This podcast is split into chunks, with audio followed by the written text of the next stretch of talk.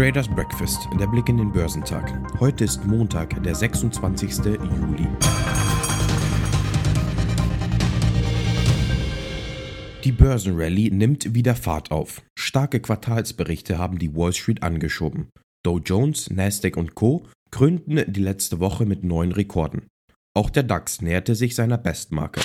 Die Aktien im asiatisch-pazifischen Raum tendierten am Montagmorgen uneinheitlich, da chinesische Technologie- und Bildungsaktien aufgrund von regulatorischem Druck einbrachen. Der breiter gefasste Hang Seng Index in Hongkong fiel um 3,2 Prozent und führte die Verluste unter den wichtigsten Märkten der Region an. Die in Hongkong gelisteten Aktien des chinesischen Tech-Giganten Tencent fielen am Montagnachmittag um 7,6 Prozent. Alibaba fiel ebenfalls um 5,2% während Meituan um 9,1% nachgab. Der Hang Seng Tech Index stürzte um 6,5% ab. Andernorts waren die asiatisch-pazifischen Märkte meist niedriger. Der Shanghai Composite fiel um 2,42% während der Shenzhen Component um 2,9% nachgab. Der südkoreanische Kospi sank um 0,61 in Australien war der S&P ASX 200 weniger verändert. Bei der Rückkehr in den Handel nach den Feiertagen am Donnerstag und Freitag widersetzten sich die japanischen Aktien dem allgemeinen Trend in der Region. Der Nikkei sprang um 1,05% nach oben. Die US-Aktien stiegen am Freitag, wobei die wichtigsten Durchschnitte neue Rekorde erreichten, da sich die Sorgen über das Wirtschaftswachstum von Anfang der Woche überwunden haben. Der Dow schloss zum ersten Mal über der Marke von 35.000 Punkten und steigerte sich damit im Jahr 2021 um mehr als 14 Prozent. 238 Punkte oder 0,68 Prozent stieg der Dow auf 35.061 Punkte und legte damit den vierten Tag in Folge zu. Er schaffte die 1000-Punkte-Marke recht schnell, nachdem er Mitte April zum ersten Mal über 34.000 Punkte geschlossen hatte. Der SP 500 stieg um 1,01% auf 4.411 Punkte und der Nasdaq Composite kletterte um 1,04% auf 14.836 Punkte. Beides neue Höchststände für die Benchmarks. Für Furore an der Wall Street sorgten die Aktien von Snap. Sie schnellten um 23% nach oben auf den höchsten Stand seit dem Börsengang von mehr als vier Jahren. Das Technologie- und Social-Media-Unternehmen hatte zuletzt mit neuen Angeboten vor allem unter jungen Menschen viele neue aktive Anhänger gefunden, was wiederum die werbenden Unternehmen anlockt. Langfristig sei Snap ein attraktiveres Investment als Twitter, prognostizierte das Brokerhaus Moffett Nathanson.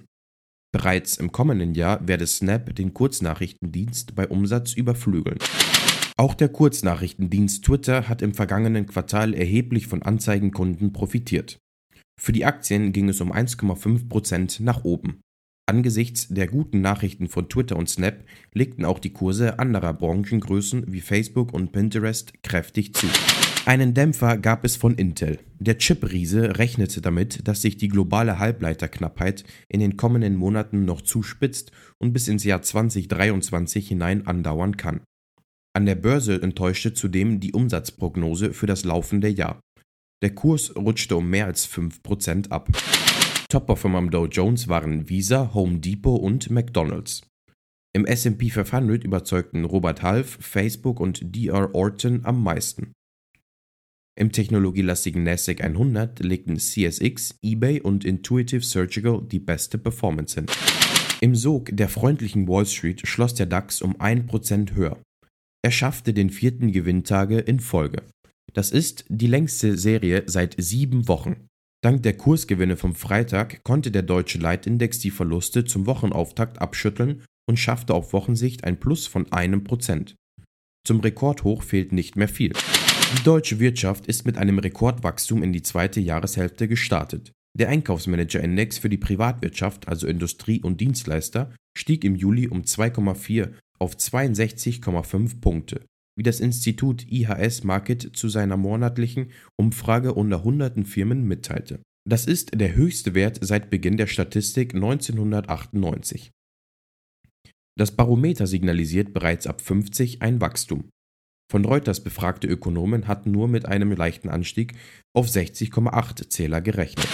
Die Aktien von Vonovia büßten 2,7% ein. Die Titel der Deutsche Wohnen gewannen dagegen 0,4% Deutschlands größter Wohnungskonzern Vonovia ist mit seinem Plan zur Übernahme des Rivalen Deutsche Wohnen wohl erneut gescheitert.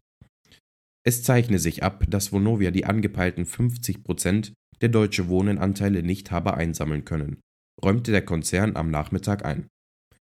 Bisher hätten nur 47,62% der Deutsche Wohnen Aktionäre das Angebot angenommen. Bis 18 Uhr am Freitag lief noch eine Frist, in der die letzten angedienten Aktien gebucht werden konnten. Bereits vor fünf Jahren hatte Vonovia erfolglos versucht, die Deutsche Wohnen zu schlucken. Anders als damals stand die Führung des Branchenzweiten aber ausdrücklich hinter dem Plan. Top-Performer am DAX waren Daimler, Continental und BMW.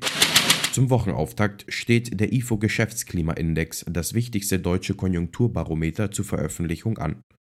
Erwartet wird ein leichter Anstieg von 101,8 auf 102,1 Punkte.